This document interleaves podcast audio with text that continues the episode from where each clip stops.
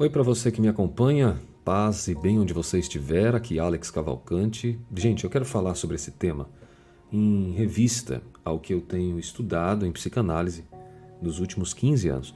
Eu lembro que em 2009 eu, eu tive acesso a um artigo que foi o sistema mental determinante da inveja.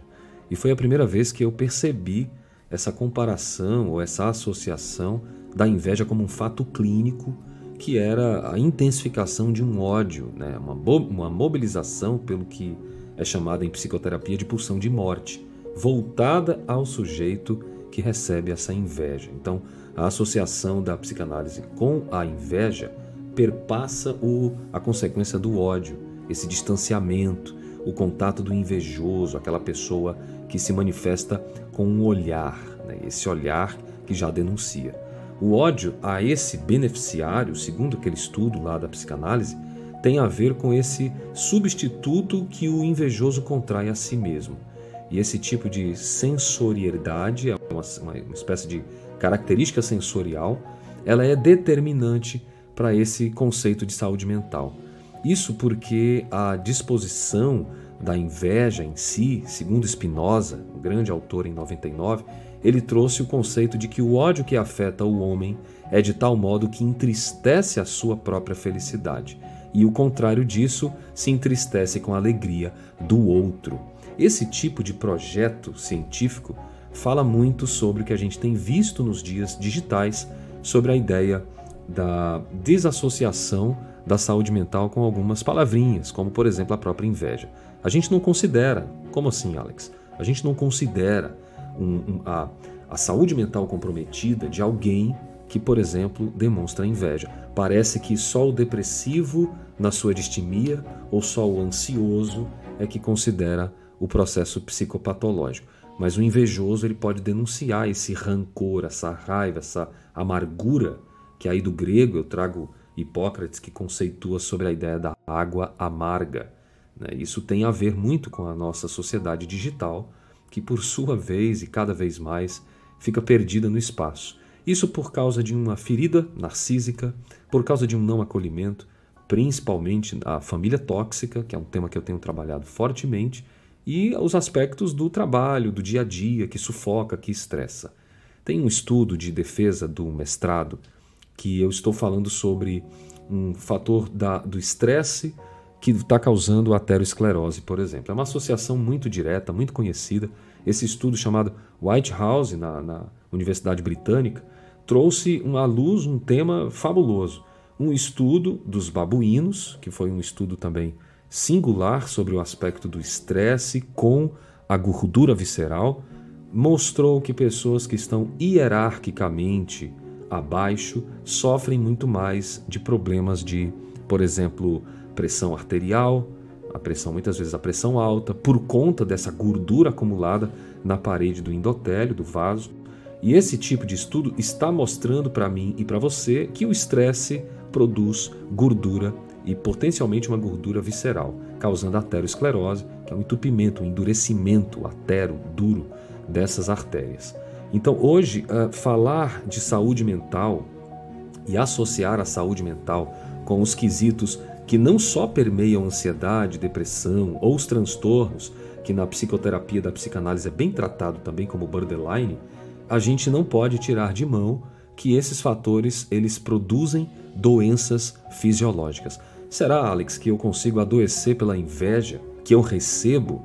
Na verdade, eu digo que o veneno ele só faz mal quando a gente bebe. Então, se ajudar você nesse conteúdo social aqui, que é um conteúdo social para edificar, para ajudar, o problema da inveja está ligado ao ter o que eu gostaria, mas não tenho. Isso significa a falta. No psicossomatismo, que é uma teoria fabulosa, eu que não me enquadro nesses formatos pré-prontos e muitas vezes hipócritas, e aí eu digo isso de palavra cheia, porque você sabe que os ambientes, a grande maioria dos ambientes de estudo são hipócritas, né? e a gente não pode esquecer que vida real é outra coisa. Quem escreve artigo sabe disso. Por vezes copiam, colam, não manifestam seu pensamento, mas simplesmente eles colocam a, a repetição, né? o repetido do que já foi dito e é óbvio. Mas eu queria quebrar um pouco disso e trazer essa associação do termo da inveja com a saúde mental, com base nesses, pelo menos nesses dois estudos aqui que eu trouxe para você nesse podcast, e deixar você complementando esse tipo de situação. Por que, que as pessoas não são curadas quando as questões interiores, emocionais, afetivas não são resolvidas? Simplesmente por causa dos dois grandes sistemas que trabalham em parceria, sistema endócrino e o sistema nervoso central.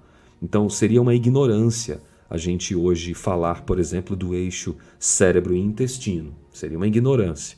Tem estudos suficientemente apontando que o nervo vago, um grande nervo que vai ali do, do sistema gastrointestinal ao cérebro, esses sistemas estão interligados.